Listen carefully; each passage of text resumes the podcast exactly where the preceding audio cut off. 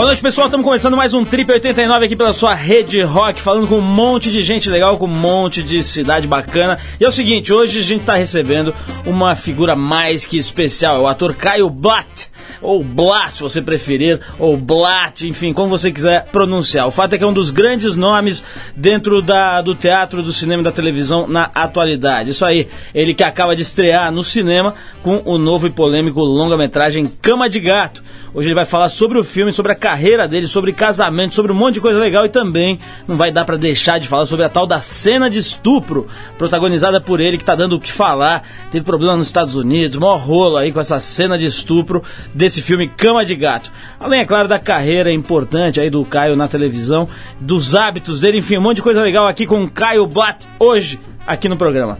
E a gente começa já com o patrono desse programa aqui para abrir para você já entrar no clima. É James Marshall Hendrix, mais conhecido como Jimmy, com All Along the Watchtower.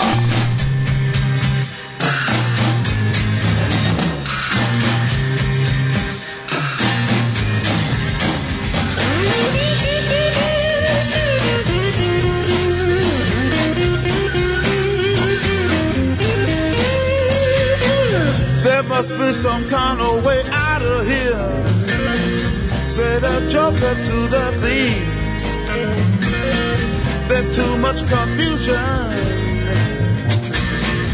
I can't get no relief. Businessman there, drink my wine.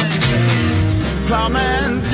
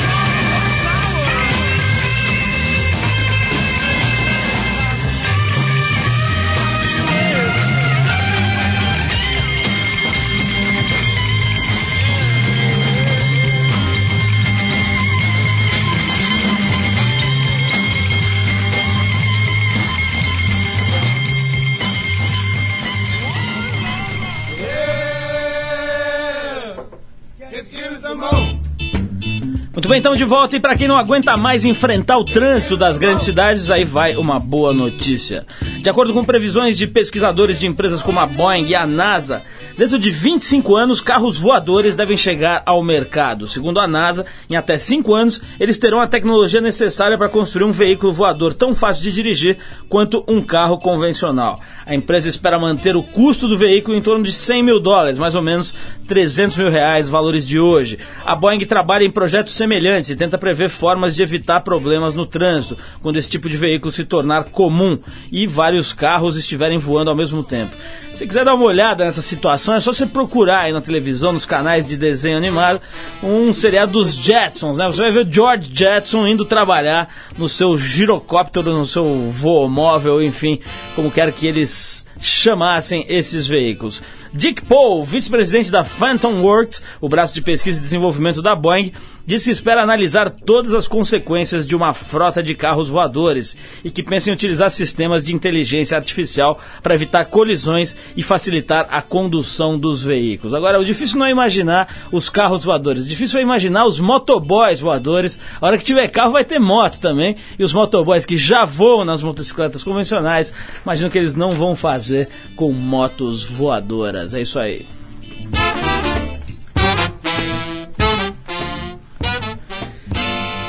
E olha só, de acordo com o relatório Estado Real das Águas no Brasil 2003-2004, realizado pela Defensoria da Água e que será apresentado em outubro na Conferência Mundial da UNCTAD em Genebra, nos últimos 10 anos, a contaminação das águas de rios, lagos e lagoas do Brasil aumentou cinco vezes. Segundo a pesquisa, a principal fonte de contaminação é o despejo de material tóxico resultante de atividades agroindustriais e industriais, que são responsáveis por 90% do consumo de água.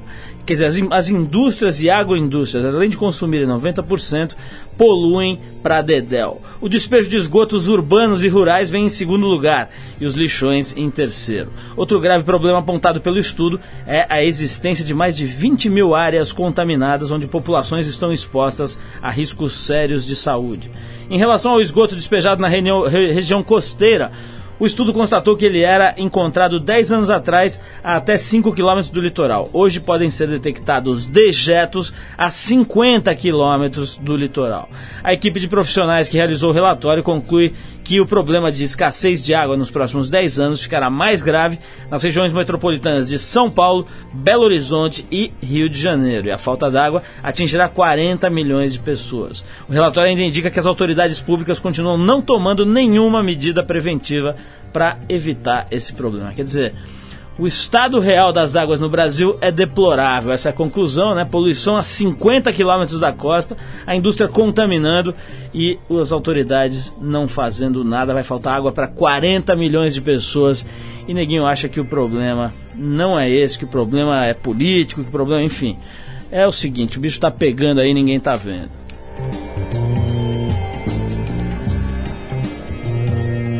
Vamos tocar mais uma musiquinha, a gente já volta com o nosso entrevistado de hoje, o Caio Blatt, que vai contar aqui pra gente um pouquinho da carreira dele em televisão, em cinema e também a carreira amorosa, porque parece que ele é um verdadeiro galã. Vamos ouvir aqui um Soundgarden com Burden in My Hand e a gente já volta com o Caio Blatt.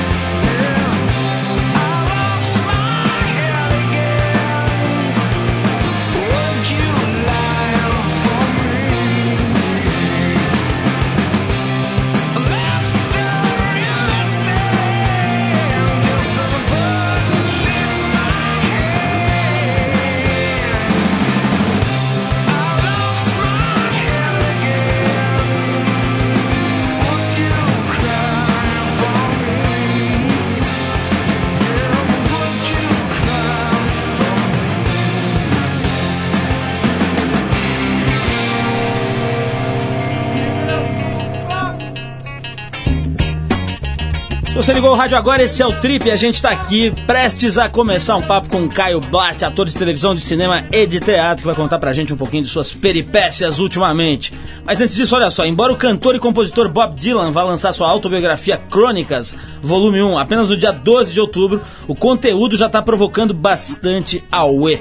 Acontece que em seu livro, Bob Dylan afirma que nunca desejou ser símbolo da geração rebelde dos anos 60, que vivia escondido dentro de casa com uma escopeta por medo de hippies fanáticos e que gostaria de colocar fogo nesses tipos.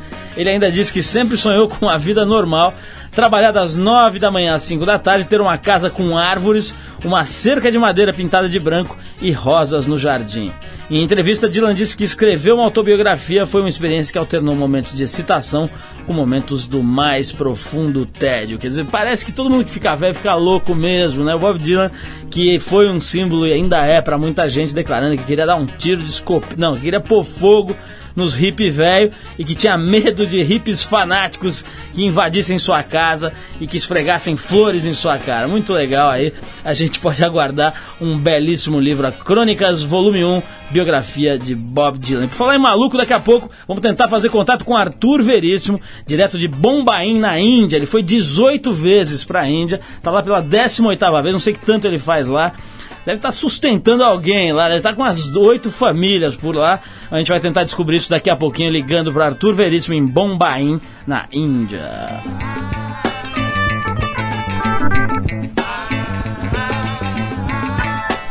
Ele iniciou sua carreira aos 7 anos de idade. Lá pra cá já encarnou os mais diversos personagens, tanto na televisão como no cinema e no teatro. Seu último papel na TV foi na novela global Da Cor do Pecado, onde, ele viveu o ovelha negra da família Sardinha, o Abelardo, aquela família de lutadores. Agora ele está em cartaz na telona como protagonista do novo e polêmico longa-metragem de Alexandre Stockler, Cama de Gato. Estamos falando do Caio Blatt, Blatt, né, que além de ator também dirige teatro, escreve roteiros, poesias, livros e também canta, que eu ouvi ele cantando aqui antes de começar a entrevista. O cara manda bem. Caio, obrigado por você ter vindo aqui. É um prazer te receber. Você que é um dos maiores talentos aí dessa geração nova. Teve uma leva aí de atores eh, mais jovens que surgiram recentemente e pode-se dizer que você é uma das grandes expressões dessa turma. Obrigado pela tua presença. Eu já quero começar perguntando para você Sobre esse filme aí, O Cama de Gato, parece que é a primeira vez que você atua mais fortemente aí no cinema. Como é que foi? Como é que é esse filme? Aí, Paulo, valeu. Eu que agradeço de, pelo convite, por estar aqui, maior onda. E o Cama de Gato foi o seguinte: eu tava na.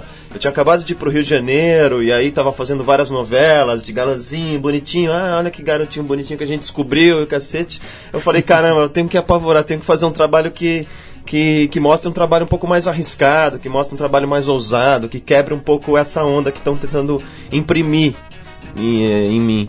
E aí foi que chegou esse roteiro na minha mão, veio a calhar.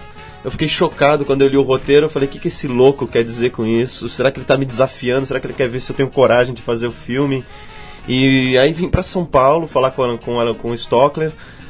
Achei as ideias dele totalmente coerentes da forma como ele queria fazer o filme, porque o Cama de Gato, além de ser um filme forte e polêmico, está lançando um jeito novo de fazer cinema, é um movimento mesmo brasileiro de cinema digital, uma coisa meio dogma, de pegar a câmera na mão e sem, sem recurso, enfim, sem grana, e fazer histórias fortes, histórias ousadas, investindo no, no trabalho do ator, no, no, numa história forte e tal. E eu achei a conversa dele genial e entrei na parada. O Caio, eu falei aqui no começo, na apresentação, que você começou a carreira aos 7 anos de idade. O que, que você fazia com 7 anos de idade e como é que isso impactou aí a tua vida? Porque não é brincadeira, né? começar a se expor.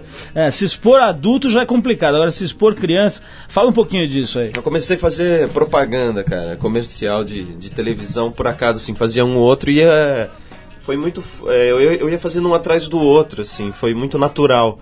Logo me chamaram para trabalhar na TV Cultura, aqui de São Paulo, fazer programas. A minha, minha, primeira novelinha foi O Mundo da Lua, na TV Cultura. Já tinha o Fagundes, o Guarnieri.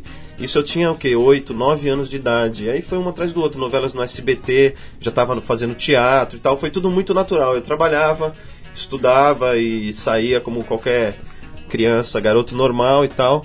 E só que eu via muitos amigos meus que começaram também a, a trabalhar com 7, 8 anos, depois seguindo outros caminhos, enfim, não, não vingavam na, na, na, profissão, na carreira, depois da adolescência, que é uma fase difícil. Então eu sempre fui desencanado, fazia como por um hobby, um prazer.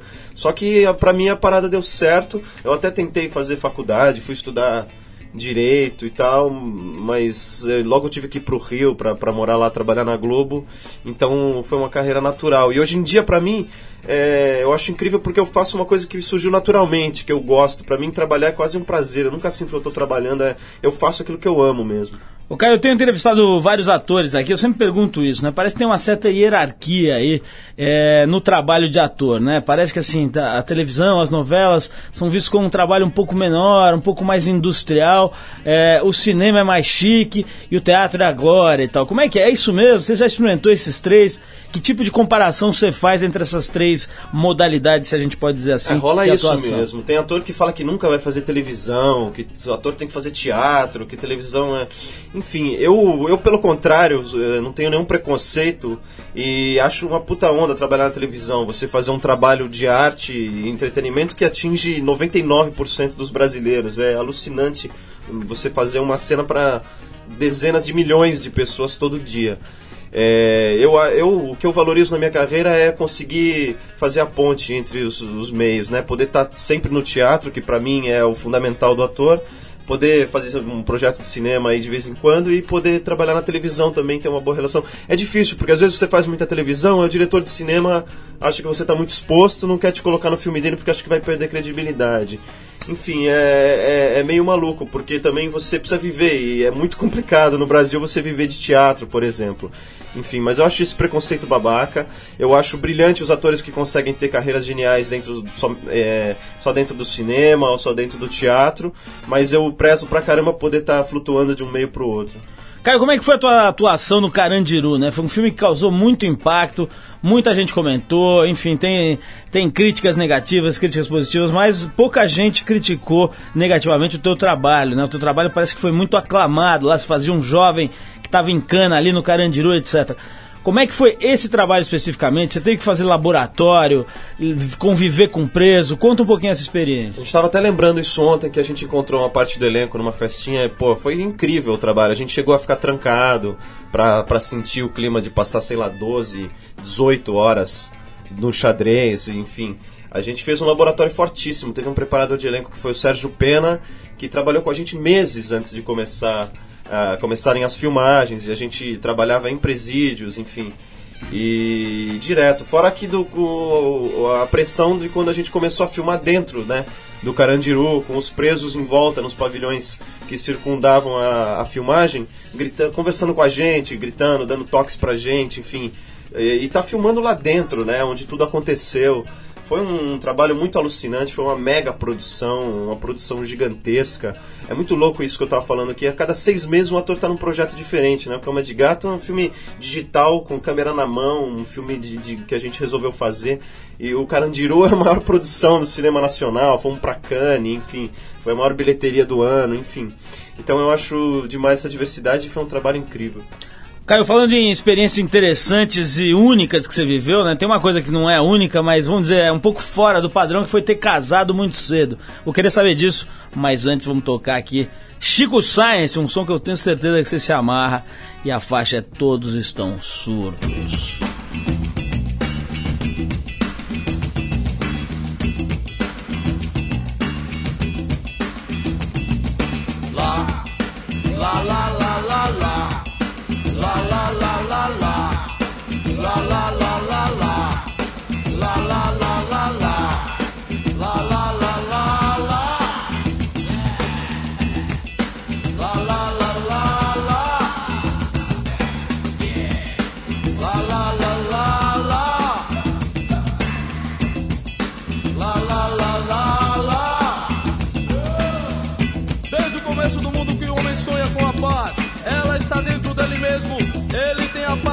Sabe.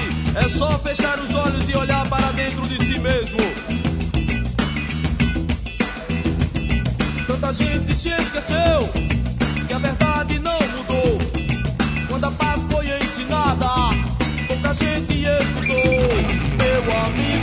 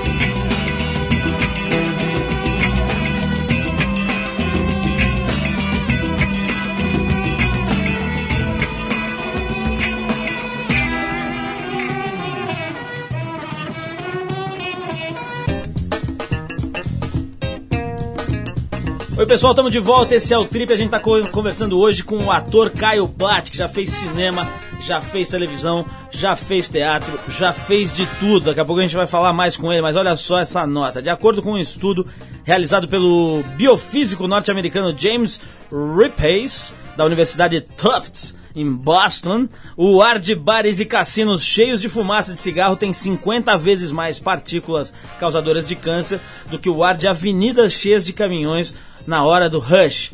James foi o primeiro pesquisador que ligou o fumo passivo ao câncer de pulmão e diz que o nível de poluição desses ambientes é maior até que túneis congestionados. A pesquisa vem corroborar a decisão de diversas cidades de proibir o fumo em ambientes fechados, o que reduz drasticamente o nível dessas partículas. Você que gosta então de sair na balada, ficar bem louco, nos ambientes fechados, que a negada tá naquela fumantina desenfreada, fica ligado, meu amigo, porque você está respirando partículas causadoras de câncer em proporções fantasmagóricas. Estamos de volta aqui com Caio Blatt, esse ator versátil e jovem que já fez de tudo, começou com 7 anos de idade, já fez comercial, já fez filme de cinema importante. E já fez uma coisa interessante também, que é casar cedo, né, Caio? Você casou com 21 anos, é isso? Quer dizer, vamos dizer que eh, não é uma coisa inédita, tu- muita gente faz isso, mas está um pouco, vamos dizer, um ponto meio fora da curva no- na tua geração.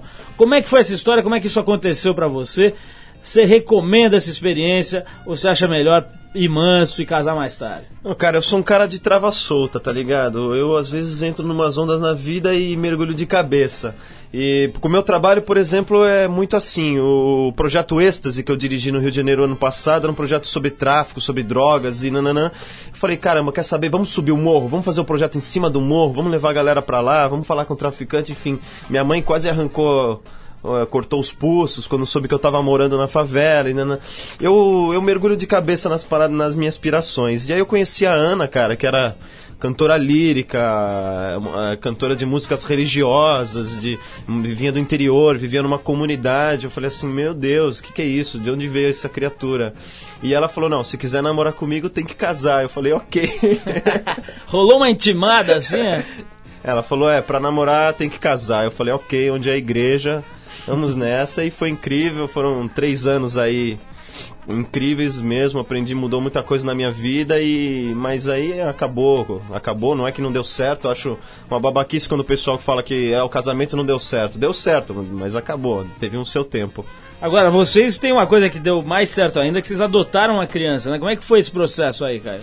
É, a gente sempre ajudou ali uma, uma entidade assistencialista e a gente estava sabendo de uma criancinha que, que tinha nascido e que a mãe não ia conseguir cuidar. E a gente ficou desesperado quando soube que ele ia ser mandado para um orfanato, cara, com 48 horas de, de vida.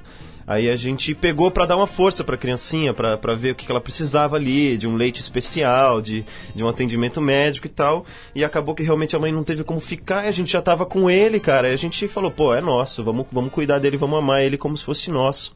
E, e entramos com um pedido de adoção. Ô, Caio, tem, tem uma, uma mudando um pouco de assunto aqui, tem um negócio engraçado aqui na tua, na tua biografia, que você criava uma aranha caranguejeira chamada Kurt Cobain e uma ratazana chamada Sophie.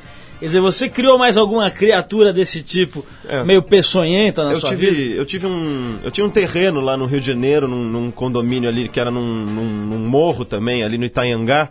E um dia apareceu uma jiboia, cara, com 2 metros e 10 de comprimento, uma jiboia gigantesca, tava comendo todos os gatos do vizinho. Eu também aprisionei e levei a, a dócil criatura pra casa. Quer dizer que você se amarra num peçonhento mesmo. Agora, tem o seguinte, né? Você gosta de criar esses animais, mas tem também uma história interessante com ani- animais bem mais interessantes que são mulheres bonitas. Você já tem aí um certo track record interessante aqui. Mas tem- eu quero falar especificamente de uma ex-namorada sua que a gente entrevistou aqui recentemente. Falou mal de vários ex-namorados, mas falou muito bem de você, Hum, que é a Preta Gil. A Preta Gil veio aqui e falou que você está aprovado no ISO 9000. Pra Conta um você, pouquinho ver, aí. pra você ver como eu sou um cara eclético, né? Você, você foi aprovada. Ela falou mal de vários aqui, não citou nós, mas, falou- mas reclamou bastante aqui da produção masculina das últimas safras. Acho mas que uma- você, ela considerou uma espécie de Chateau Petrus dos moleques da atualidade. A que se deve essa sua classificação, meu jovem? É, Eu acho que uma namorada, antes de tudo, é uma amiga, é uma pessoa muito importante. A Preta é, é muito importante na minha vida. Eu acho que quando passo o namoro é fundamental manter-se o respeito, a amizade e o carinho. Ô Caio, agora falando uma coisa que eu acho interessante também pra gente como você que encara a televisão, né? A televisão é uma máquina que expõe a pessoa de forma brutal, né? Os caras tá com espinha no nariz, todo mundo vai comentar, sai nas revistas, se o cara separa, se o cara casa, se o cara vai jantar com a mina, se a mina tava sem calcinha, enfim, tudo isso vira assunto do povo e tal. Você como é que lida com essa história? É um troço que te enche o saco, por exemplo, você tá lá, agora separou, sai com a menina, vai no cinema, pronto, já tá todo mundo olhando, etc. Isso não enche o saco, não é uma coisa insuportável? Cara, eu sou um cara meio desencanado com isso, pra ser sincero. Eu vivo isso desde moleque, né?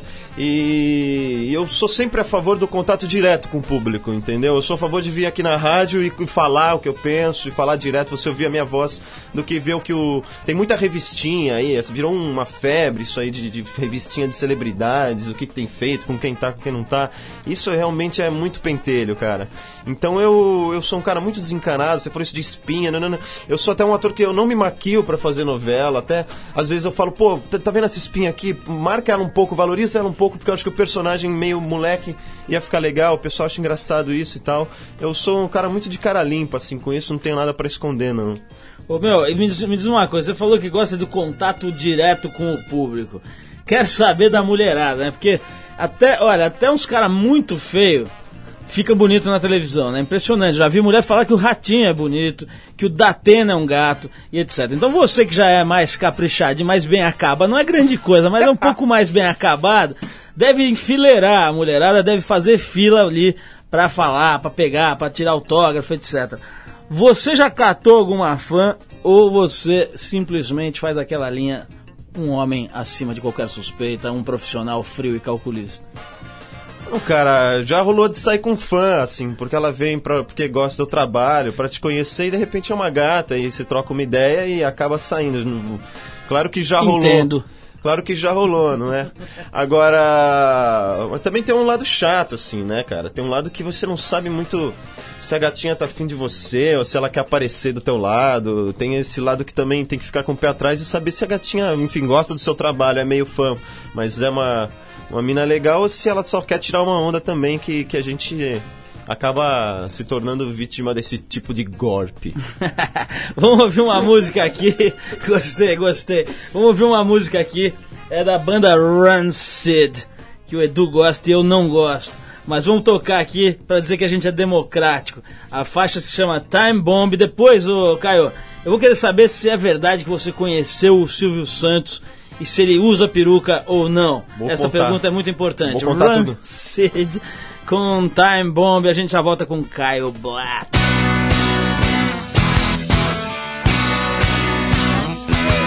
If you wanna make a move, then you better come in. It's just ability, that reason that we're so thin. Living and dying, and the stories that are true. Sink into a collapse, know when you're through. Black coat,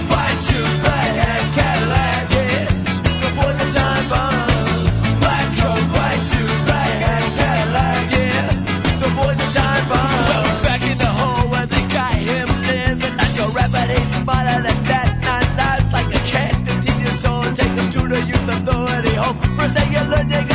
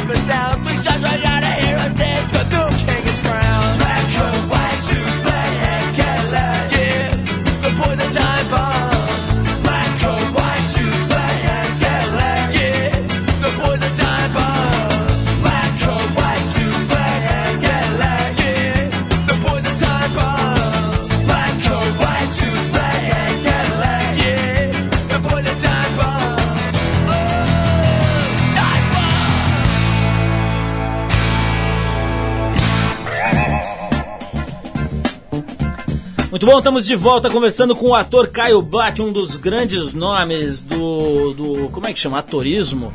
Do atorélio, enfim, dos atores da atualidade. Se acessar a internet faz parte da sua rotina, presta atenção nessa notícia. De acordo com uma pesquisa realizada pela empresa OMD e patrocinada pelo portal Yahoo, ficar sem acesso à rede pode deixar as pessoas com sintomas de abstinência e com sentimentos de perda e de estar sem contato com o mundo exterior. Segundo os pesquisadores, isso acontece porque muitas ferramentas da web já foram incorporadas ao dia a dia das pessoas. Para realizar as pesquisas, a empresa pagou 500 dólares, cerca de 1.500 reais, para os voluntários para que eles não utilizassem a internet durante duas semanas. Depois de cinco dias, metade dos voluntários devolveu a grana e desistiu da pesquisa porque não aguentava mais, queria mandar um e-mailzinho pelo menos. Além do sentimento de perda e frustração, muitos usuários disseram sentir falta de uma válvula de escape.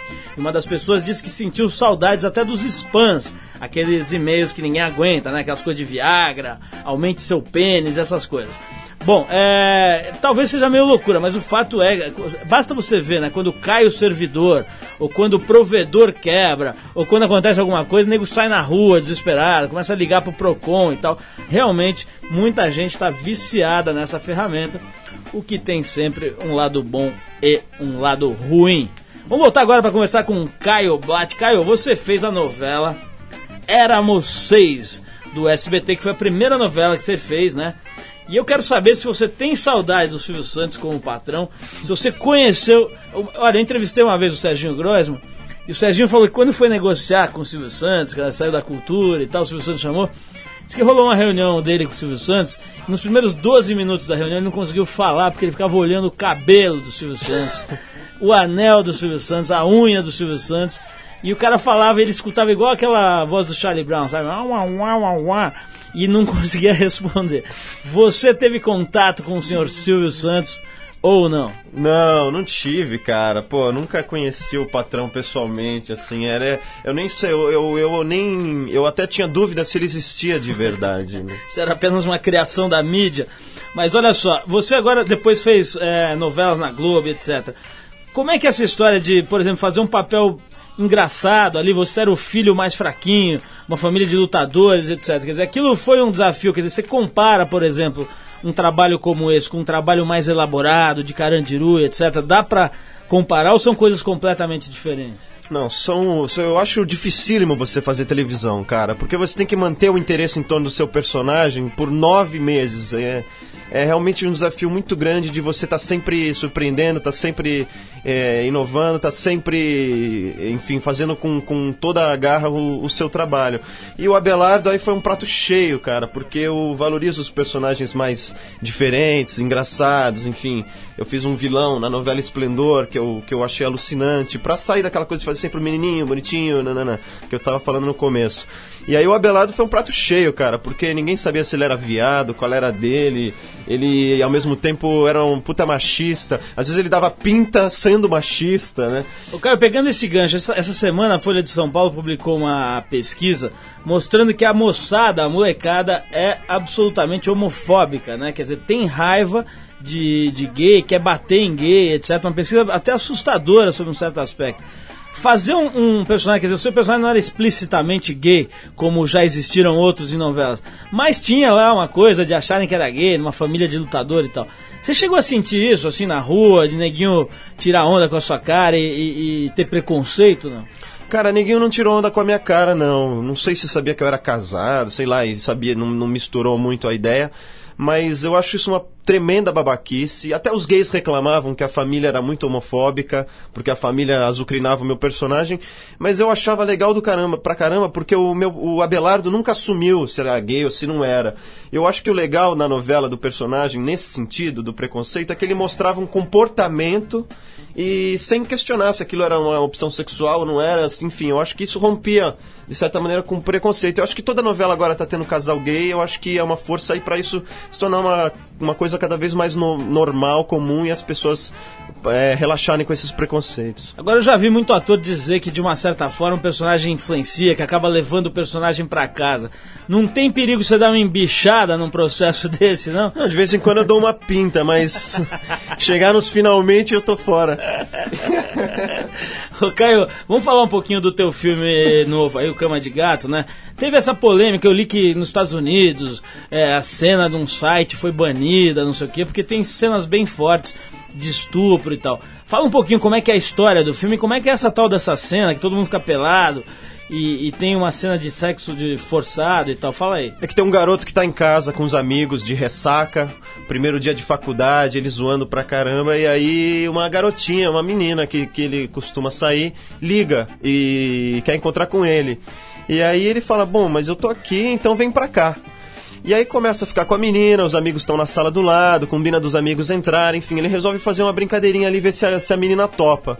E a menina meio que vai, vai achando graça, mas depois vai começando a não achar mais tão graça. O mais legal do filme é que mostra como uma brincadeira começa a virar uma brincadeira sem graça, começa a virar uma brincadeira de mau gosto, começa a virar um abuso até se transformar num estupro e acaba que eles forçam tanto que eles acabam a, mina acaba apagando com a pressão. E aí o filme é os três caras tendo que se livrar do corpo da menina que, que vai é, incriminar eles.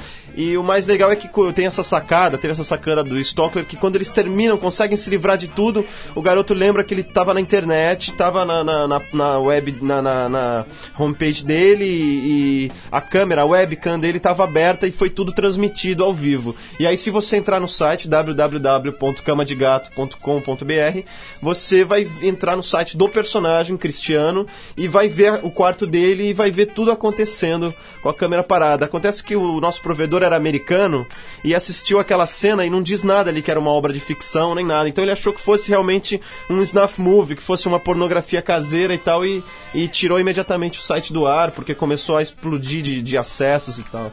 Caio, vamos falar um pouquinho de câmeras indiscretas. Né? A gente teve recentemente esse episódio aí, você que também, é, é, enfim, tá lá na televisão e tem a tua imagem tornada pública.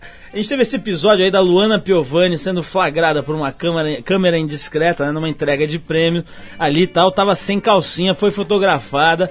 E isso circulou pela internet, saiu em revistas como a Tarja. E agora, hoje eu soube que isso vai virar um quadro do Caceta e Planeta apresentado por ela mesma né? Que ela vai ganhar o troféu Perereca 2004 e vão lançar um produto Tarja eh, da, da, da, da- Tabajara, não sei o que. Quer dizer, é uma coisa da, da mídia transformando um fato numa, numa, num- numa piada e depois que vira um outro fato. Quer dizer, é uma coisa bem que os teóricos da mídia são capazes de criar uma tese em cima. Como é que você vê esse fato especificamente? Quer dizer, que, você acha que alguém está errado nessa história? Tem algum julgamento que possa ser feito? Eu acho que a Luana tá bem tranquila em relação a isso. Ela realmente é bem desencanada, não tá nem aí. Eu vi até uma declaração dela que, ah, eu tava sem calcinha, o que que tem?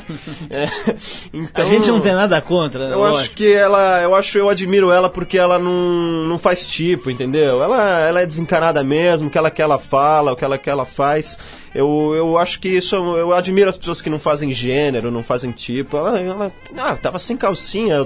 Ela é até capaz de tirar, fazer graça agora em cima disso, enfim. É, a gente quer deixar claro que a gente não tem nada contra você, mulher, que quer andar sem calcinha, né? Nada Fica à vontade. contra, pelo, muito pelo Aliás, nós gostamos de pessoas arejadas aqui nesse programa. De saia, né? o Caio, quero agradecer muito a tua presença, quero recomendar às pessoas que assistam ao filme Cama de Gato, porque pelo que ele contou deve ser bem legal. É legal as pessoas estarem experimentando formatos e, e gêneros diferentes aqui no Brasil. Acho que dá pra dizer mesmo que o cinema deu uma retomada aí, né? Todos os gêneros, de Padre Marcelo a grandes produções, produções mais caseiras e tal, parece que a coisa tá bombando. E você tem feito um trabalho muito interessante, tá de parabéns. E o programa fica aí aguardando que você volte para falar ou do seu próximo casamento, ou das suas próximas conquistas, ou, enfim, de qualquer coisa que você venha a fazer interessante, ok? Ok, queria falar pra todo mundo entupir ali a sala de cinema pra ver o Cama de Gato. É o filme mais independente que tem. Realmente o cinema brasileiro tá bombando. É o momento de um novo movimento, um dogma brasileiro aí. vão ver esse tipo de filme, é uma estética nova. E queria convidar todo mundo aqui em São Paulo, dia 8, estreia no Teatro da Folha, ali no shopping Higienópolis, a minha peça, A Leve, o próximo nome da Terra. Eu, a Letícia Spiller, a Virginia Cavendish, numa comédia pesada, uma comédia bem sexy, bem pesada ali no Teatro da Folha. Pô, a você- Leve. Você precisa falar pra Letícia Spiller vir aqui dar uma Eu entrevista. gente. trago ela aqui. Pô, Melhor ainda, se puder trazer sem calcinha também, ninguém vai reclamar. Ô, Caio, obrigado. Desculpa a brincadeira aí, mas a gente gosta e não sabe fazer de outro jeito. Parabéns pelo teu trabalho mais uma vez. Agora fica uma musiquinha que eu acho que você deve gostar também, que é em sua homenagem, é da banda Los Hermanos e o título é uma pequena homenagem à sua pessoa, o vencedor. Los Hermanos, vamos lá. Valeu.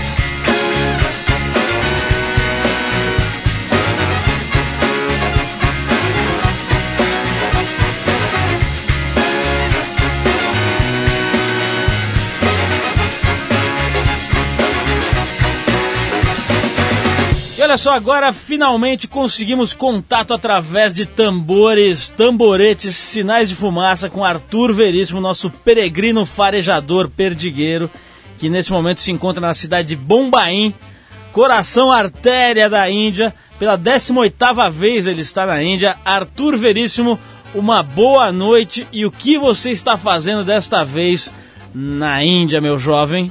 Paulo, literalmente mergulhei aqui nos intestinos, no fígado aqui de Bombaim. Estou aqui circulando, acompanhando esse mega festival é, local que é o Festival do Ganesh, o Deus Elefante. Agora, Arthur, me conte uma coisa. Você já encontrou muitas trombas significativas aí nesse festival? Poxa, Paulo, é impressionante esse festival. É uma mistura de. É, é, se assemelha muito ao Carnaval da Bahia e também com o, o grande festival que existe aí em São Paulo, que é a Parada Gay. É inacreditável a quantidade de pessoas, de trio elétricos e principalmente, Paulo, das imagens de galera. São imagens que vão de 8 metros a 20 metros. Arthur, a pergunta que cabe nesse momento é a seguinte: depois de 18 vezes indo para a Índia, o que você, continua encontrando novidades nesse país? Continua te surpreendendo ou não? Poxa, Paulo, hoje foi uma grande experiência. Tive a oportunidade, isso eu convido você, é, uma próxima vez, uma outra aventura aqui pela Índia. Eu estive aqui nos estúdios e em diversos locais onde são feitas as filmagens em Bollywood. Para quem não sabe, Bollywood é, é Hollywood aqui na Índia, onde são feitos 900 filmes ao ano. Existe uma, um- uma grande indústria cinematográfica na Índia. Eu fiquei abismado, principalmente com a beleza das mulheres indianas. Catou alguma aí, Arthur, não deu pra pegar? Não, só- tá na tromba do Ganesh. Poxa, Paulo, eu tô aqui pelo menos nas figurinhas, vendo revista, conversei com uma, com outra, mas catar mesmo história é difícil, né, Paulo? Ainda mais eu que tenho um cão, um, sabe, um cão filossigrado me aguardando ali no Brasil, tem que manter minha compostura, que senão, Paulo, é bem provável que eu vá pro Pelourinho. Arthur, me diga uma coisa, você que tem preparado nos últimos 17 ou 18 anos artigos, vamos dizer, é, curiosos para os leitores da revista Trip, né? E que tem feito perguntas também muito interessantes para os nossos entrevistados. é, o que preparas nessa peregrinação à Índia para os nossos leitores? Pois é, Paulo, é, eu acertei com a redação da Trip, também a pedidos de leitores, todo mundo ultimamente anda pedindo alguma grande aventura. O que, que nós estamos aqui finalizando? Eu estou indo amanhã, estou indo para a cidade de Delhi, que é capital da Índia, e vou seguir até os Himalaias, em que nós iremos fazer ah, eh, os caminhos de fé, as rotas de peregrinação, São Tiago de Compostela dos hindus. Isto é, eu estou subindo até a nascente do Rio Ganges. A nascente do Rio Ganges está a 5 mil metros de altitude. Então vai ser uma, uma grande aventura, uma grande jornada, mas para a próxima edição da Trip, muita gente vai aguardar, vai dar risada, porque nós fizemos uma grande matéria com cinco personalidades aí em São Paulo. Arthur, eu posso lhe dizer como testemunha ocular da sua carreira que é uma das melhores reportagens já feitas pela sua pessoa e por esta humilde publicação. Essa matéria que vai sair agora, uma paródia ao seriado Queer Eye for a Straight Guy, quando cinco profissionais gays ou não fazem uma visita à casa de um de uma pessoa que é um heterossexual, né, um homem heterossexual e o transformam usando a mais pura tecnologia Xabi. Foi muito interessante o resultado e os leitores não perdem por esperar. Agora, Arthur, você com essa experiência toda de Índia, me conte alguma coi uma coisa importante. Teve algum piriri aí nessa sua 18ª viagem? Por incrível que pareça, pelo momento eu passo incólume. Aqui a barriguinha, principalmente o behind, a porta dos fundos está tranquila, Paulo. Inacreditável que os cuidados aqui, estou realmente muito atento ao que dá, é, aos chá- chás, água e principalmente a comida. Então, até esse momento, que são já quase 12 dias de viagem aqui pelos interiores da Índia, estou aqui sossegado, tranquilinho. Arthur, então é o seguinte, toda a nossa equipe lhe deseja auspiciosos momentos que você faça perguntas pitorescas para as pessoas que encontrar pelo caminho. Yuri Damkalov é, te envia saudações russas e chechenas e nós estaremos aguardando aqui o resultado de mais esse levantamento, certo? É, por incrível que pareça, eu sei que no Brasil é um momento aí quase, quase das eleições, mas vai ser um momento único e pitoresco aqui em Bombaí. Estive na casa do prefeito aqui da cidade, em que eu fiz uma entrevista com o tiozinho aqui, o maior especialista em Ganesh, o vovozinho pai de santo aqui dos rituais do Deus Elefante. O prefeito foi muito simpático. É, e conto, quando voltar ao Brasil, conto outras passagens bíblicas e históricas aqui dessa minha grande passagem nas empresas do Bahia. Tá bom, Paulo? Ok, este foi Arthur Veríssimo, nosso repórter excepcional, mais, mais uma peregrinação pelos meandros e pelas catacumbas da Índia, pela 18ª vez, de chavada por este intrépido repórter. A gente segue com o nosso programa adiante. Trip 89, você sabe, é um programa independente feito pela equipe da revista Trip em parceria com a 89 FM e com toda a rede rock. A apresentação é de Paulo Lima com Arthur Veríssimo perambulando pelo planeta às nossas custas. Produção de Eduardo Marçal, assistência de Alexandre Potashev, colaboração de Bruna Bittencourt, Léo e Yuri Damkalov. Trabalhos técnicos do Super Serginho. Se quiser escrever pra gente, anota aí o nosso e-mail, radio@trip.com.br. Manda aí a sua cartinha, o seu e-mail, que a gente vai te responder ou no mínimo vai levar a sua observação em conta para os próximos programas. Terça-feira que vem tem mais aqui pela sua Rede Rock. Valeu!